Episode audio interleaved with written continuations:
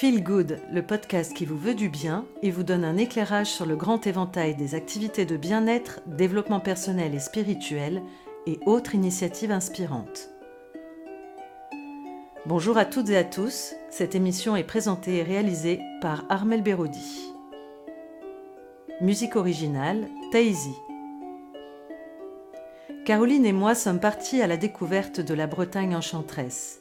Une série de podcasts nous plonge dans les multiples univers sensibles de cette terre bretonne. La Bretagne enchanteresse donne la parole à celles et ceux qui vivent en communion avec ce joyau de nature, de culture et de spiritualité. Un barde haut en couleur nous conte les mystères d'une contrée féerique. Des conteuses passionnées nous dévoilent la Bretagne mythique, berceau du Graal, scène de la légende d'Arthur. Une herboriste et un producteur d'algues nous éveillent à la Bretagne guérisseuse, dont les Bretons ont su préserver toute la richesse naturelle. Enfin, des druides et des personnes connectées nous éveillent à la Bretagne spirituelle, au cœur de la forêt de Brocéliande qui nous enveloppe de son envoûtante énergie celtique. Vous vous demandez si les fées et les corrigans peuplent réellement la forêt de Brocéliande? Peut-être que la Bretagne enchanteresse vous apportera la réponse, qui sait? Donc euh, je suis euh, aujourd'hui avec euh, Brandu, avec le druide Brandu, qui nous a emmenés dans un endroit magnifique près de chez lui. Est-ce que tu peux nous expliquer ce que ça représente pour toi cet endroit? Bah, Déjà, c'est se retrouver auprès de la mer, c'est-à-dire auprès de l'origine même de la vie. Donc euh, symboliquement euh, euh, et traditionnellement, ce n'est pas rien que de se retrouver en ce rivage, en cette grève. C'est aussi un lieu de rencontre entre la terre et, et l'océan. C'est de là qu'on a embarqué tous les rêves des hommes. et c'est là aussi où ils ont accosté à une certaine époque pour arriver jusqu'au Penarbed, c'est-à-dire le bout du monde de cette Europe. Et ils auraient pu se fixer, une part s'est fixée au bout, donc dans le Finistère actuel, Finisterae, la fin des terres. Mais leur rêve et leur cœur a continué le voyage sur tous les rivages. Il y a des petites lumières dans tes yeux quand tu parles de ça. Et de l'espace. ben, oui, parce que notre chemin est un chemin de lumière, tout simplement. Mmh. Hein? Alors ici, euh, euh, de temps en temps, il, se passe des choses euh, avec ton, ton groupe, avec ta clairière. Oui. vous pratiquez des cérémonies, c'est ça? Oui, on pratique ce qu'on appelle la roue de l'année. Oui. puisque l'année est considérée symboliquement comme une roue qui commence au début novembre avec la Shawen, Sama, Samonios en gaulois, et qui comporte huit étapes, y compris les, deux solstices et les deux équinoxes, et puis quatre fêtes euh, majeures qui sont Sama, euh, Imbolc, Imolc, et puis Belten et, Lugnasad. Euh, on est dans la période de Lugnasad, donc qui sera le début août. Voilà, qui est une fête instituée par cette déité qu'on appelle Lug et qui a souhaité commémorer le souvenir de sa mère adoptive qui en fait, euh, selon la mythologie et les légendes, a donné sa vie pour que ses enfants puissent euh, trouver une terre cultivable hmm. et donc assurer leur euh, pérennité. Donc c'est une fête importante début août et qui est quasi unie vers elle, vers la mer, dans toute tradition digne de ce nom, entre guillemets. Et donc ce qui sera célébré bientôt là. Et c'est un lieu effectivement qui est un peu à l'écart hein, des, grands passages, tout simplement euh, parce qu'il y a ce retour à forme d'ensauvagement. Euh, le sauvage, en fait, euh, si on retient le dictionnaire et sa définition, ça vient de Silvacus, c'est-à-dire du bas latin qui a donné Silva, la forêt. Donc le sauvage, c'est un être de la forêt. Bon, c'est un peu d'actualité par rapport à ce qu'on parle d'ensauvagement, d'une façon assez péjorative, mais voilà, pour rétablir parfois les sources et les racines hmm. d'une certaine forme de vérité. Donc, euh, c'est un lieu privilégié pour pouvoir euh, de nouveau assurer cette connexion entre la terre et le ciel, euh, ce qu'on appelle une relation et ce qui deviendra une religion, euh, laquelle n'étant que la mise en pratique euh, d'un esprit, donc d'un fond, d'un animat, d'un principe et d'une essence. Ce qu'on n'a pas forcément bien compris, puisque on a bien souvent une préséance du mot religion sur le mot spiritualité et ce qui provoque pas mal de problématiques et parfois très sérieuses. Tu, considères que hum, la druidité ou le druidisme, c'est une religion?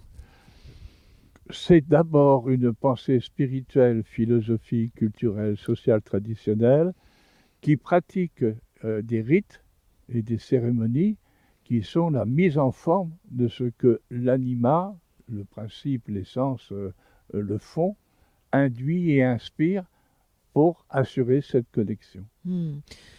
Pourquoi les êtres humains ont besoin euh, de rituels? Simplement, peut-être pour se reconnecter euh, au principe et au sens du sacré lui-même. Hmm. Parce qu'on ne trouve pas des, rites euh, que dans le, la druidité. Absolument On le trouve pas. mais dans la plupart. C'est la façon, effectivement, c'est aussi un, outil hein, de, relationnel. Hmm. Euh, quand l'amour nous fait, nous sommes dans un rite. Nous célébrons. Nous, avons effectivement une forme de, cérémonie. Ça implique effectivement euh, une pratique, et dans cette pratique, l'offrande et le don, qui sont les, vecteurs essentiels, essence du ciel, hein, de, toute relation. Alors et dans toutes les offrandes que nous pouvons faire et que, qui sont faites dans toute tradition, la plus importante des offrandes, c'est nous-mêmes. Hmm. Tu parles d'outils, alors il en existe de nombreux dans le druidisme. Euh, donc il y a ces rituels, mais il y a aussi d'autres choses. Tu peux nous en parler un peu plus quand, quand, par exemple, vous, vous organisez des cérémonies, ça s'appuie sur quoi? Sur, euh, ben, Tout d'abord, déjà, en référence à tout ce que nous pouvons euh, avoir de données d'informations sur ces périodes-là c'est-à-dire les témoignages notamment des auteurs grecs et, romains, même s'il faut y mettre parfois un petit peu euh, de, disons, une attitude suspecte parfois, parce que c'est pas toujours, si tu veux, des données fiables. Mais en tout cas, on, possède un certain nombre d'éléments euh, de témoignages sur, les rites pratiqués à, ces époques, notamment sur le rite de la cueillette du gui, euh, mm. même si euh, l'observateur qui n'est pas au fait de la pensée celtique euh, bon, ne comprend pas tout ce qu'il explique. Voilà. Et puis il y a les témoignages de l'archéologie qui a fait des bons considérables depuis 40, même 50 ans, et qui nous apprend et nous donne lecture, en, tout cas, d'un certain nombre d'éléments de, pratique. Tout ce qui émane du corps, du cœur, de l'âme, de l'esprit est entre guillemets, invité aux noces et à l'alliance. Hein. Rien n'est exclu. Et quand je dis le corps, c'est tous les sens sont convoqués. Donc c'est l'expression totale d'une plénitude dans euh, l'offrande et le don. C'est de l'amour, tout simplement. Mm. Hein. Donc euh, s'il n'y a pas ça, comment pouvons-nous espérer être connectés avec cette essentialité qui est l'essence du ciel, l'essentiel. Hmm. Hein? Et en plus, un rite obéit à des règles très strictes, très rigoureuses.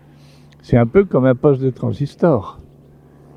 Il faut que nous puissions tous ensemble, individuellement d'abord, et dans la communauté de célébration, que nous soyons dans l'accord. Hein? Accord avec soi-même, accord avec l'autre, les autres, et avec une même compréhension, un même entendement euh, d'amour, de confiance, de ferveur, d'espérance, etc. C'est-à-dire que cette périphérie humaine se donne rendez-vous aimant, fervent, au cœur, au centre, le cercle que la fraternité et l'humanité a formé pour cela. Hmm, j'aimais bien l'image, la métaphore que tu utilisais, qu'on est euh, tous un instrument d'un orchestre en fait. Donc Absolument. si on ne trouve pas l'accord, eh ben, on va parasiter l'ensemble. C'est ça. Un, rituel, ce que craint le rituel, c'est de ne plus être dans l'onde de fréquence aimante et fervente et espérante qui permet la relation. Hmm. Donc ça veut dire qu'on est tenu chacun et on prépare un rituel. Et on se prépare avant de rentrer au sein même du cercle de la rituelie. C'est-à-dire qu'on va faire par exemple des chants de voyelles pour s'harmoniser ensemble. Hmm. Tu vois? Avoir ce, son commun, comme un. Hmm. Voilà. Et puis on va s'épurer de différentes façons en faisant appel à notre sœur euh, l'eau, à notre frère le feu, etc. Tu vois? Comme font euh, beaucoup de traditions. Hein. Je disais hier que nous sommes très proches des traditions amérindiennes. Euh, pour moi, c'est quasiment une tradition sœur que la tradition amérindienne.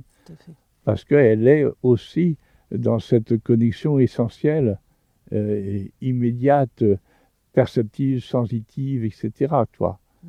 Donc, euh, le transistor étant réglé sur l'onde de fréquence, eh ben, on se conjoint à la musique des sphères ou à la danse de l'univers, tout simplement.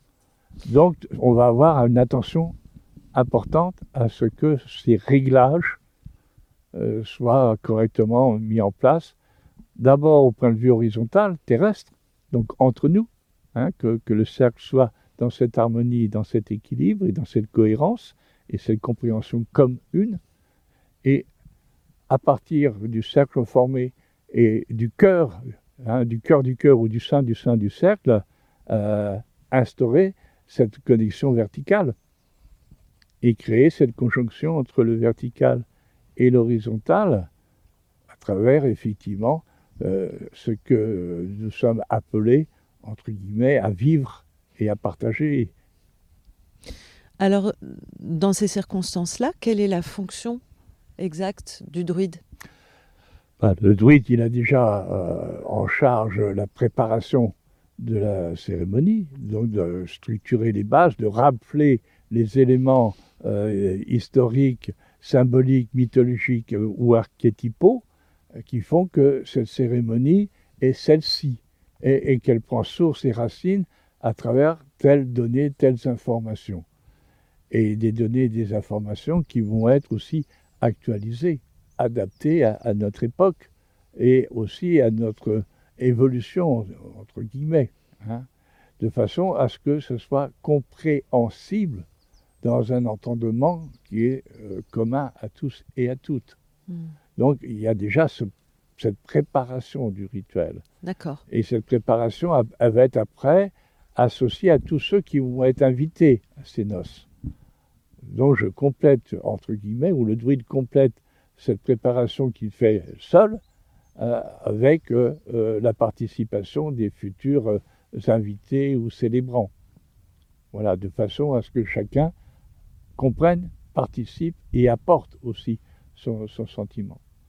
Parce que le, druide va avoir évidemment ce rôle prépondérant de mener, hein, d'orchestrer, on va dire, cette symphonie humaine, mais ça suppose que chaque musicien ou chaque danseur soit en, mesure aussi d'y trouver sa juste place et d'apporter son concours au commun de l'expression, au commun de l'expression. Hmm. Hein. Donc c'est un rôle conséquent et c'est lui qui va effectivement mener hein, l'ensemble en s'appuyant sur un certain nombre de rites qui sont assez communs d'ailleurs à beaucoup de cérémonies euh, de ce type, c'est-à-dire qu'il va y avoir l'ouverture du cercle, il va y avoir euh, l'appel cardinal à, la paix, euh, l'invitation aux différentes sortes de qu'on appelle divinités, mais que je peux aussi nommer sous la forme de force, d'énergie et de lumière. Donc ces entités, entre guillemets, qui relèvent du, du panthéon, entre guillemets, donc les dieux, les déesses, etc., il va convoquer, faire appel à cette présence, de façon que le cercle en tant que tel soit sous cette protection d'une part, et en même temps soit euh, instruit et inspiré par cette présence. Donc c'est, c'est un appel à l'univers en quelque sorte. Hmm. Est-ce qu'on peut dire que le, druide a la même fonction que par exemple qu'un prêtre euh, lors d'une messe, qu'il canalise ses énergies pour les, pour les transmettre, euh, pour les transmettre euh, à l'assistance Oui, c'est enfin, il y aura des nuances, mais en tout cas, un sacerdote, c'est un sacerdote, et un prêtre, c'est un prêtre, et un druide, c'est un druide, c'est exactement la même chose, puisque c'est un intermédiaire, entre guillemets, entre le ciel et la terre et entre la terre et le ciel. Hein. c'est un arbre de sagesse hein, à travers laquelle la sève du ciel et, la sève des racines se conjoignent. Hein.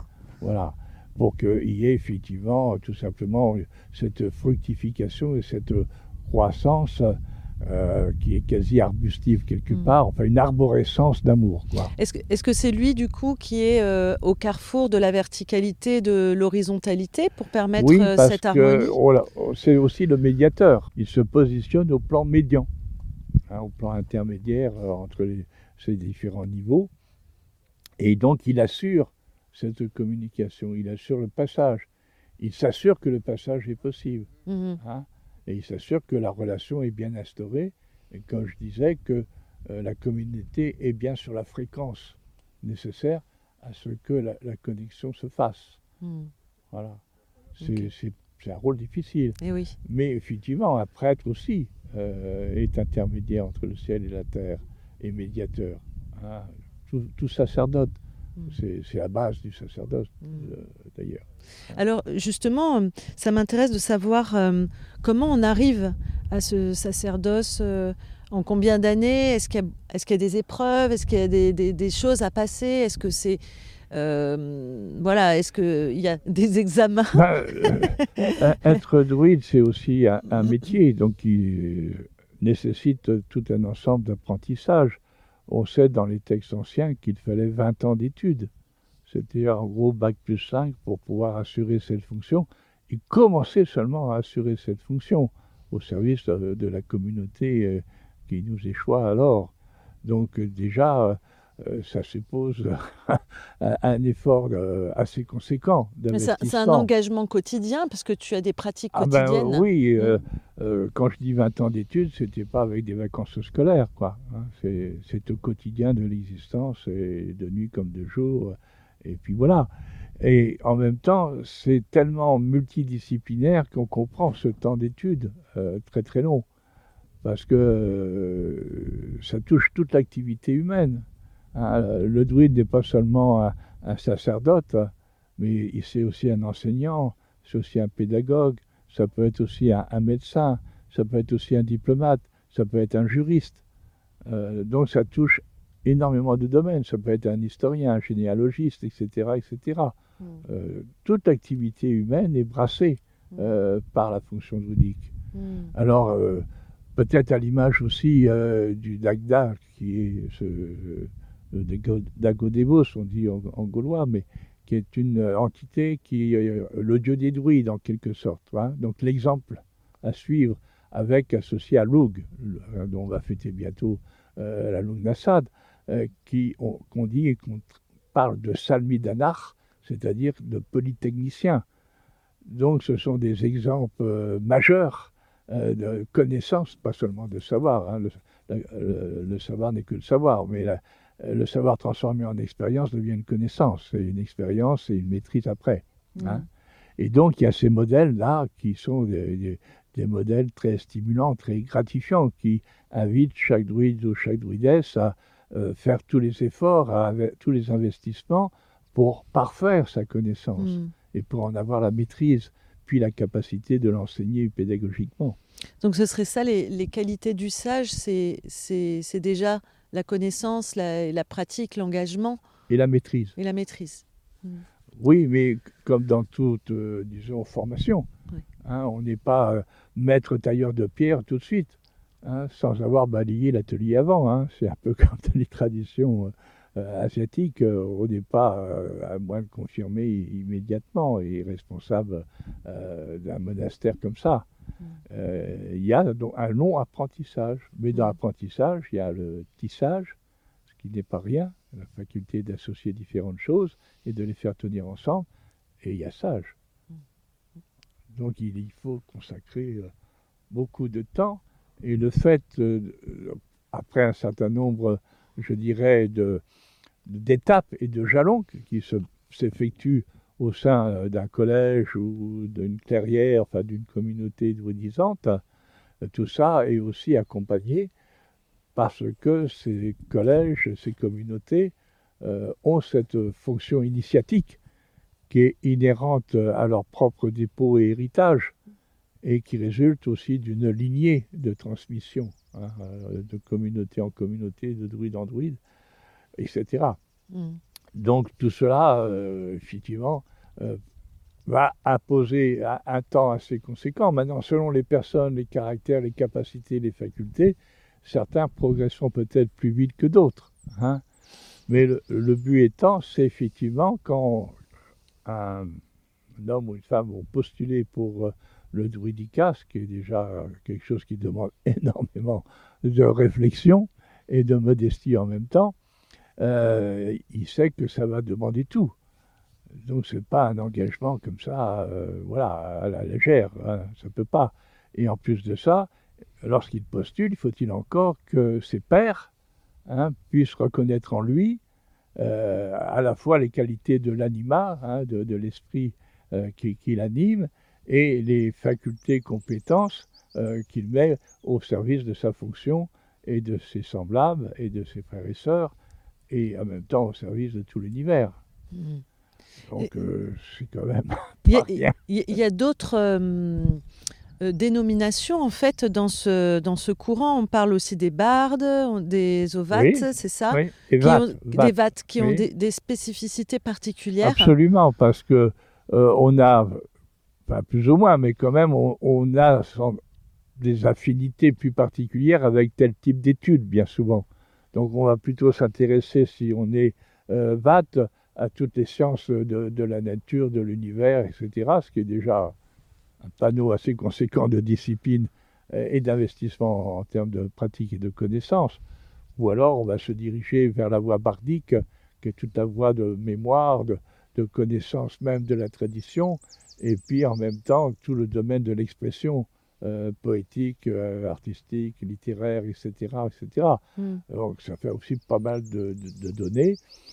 On pourrait très bien, dans un collège, rester barde ou vat toute sa vie hmm. hein, et apporter ses compétences, ses qualités euh, au groupe de différentes façons hmm. et diffuser aussi la tradition à travers ses propres créations. Voilà. Mais le druidica est une option. Hein, ce n'est pas une obligation. Et, c'est une option tellement euh, pesante qui mérite tellement de, de réflexion avant de s'engager euh, qu'on devrait effectivement y accorder euh, beaucoup plus de temps que l'on en accorde habituellement. Hein.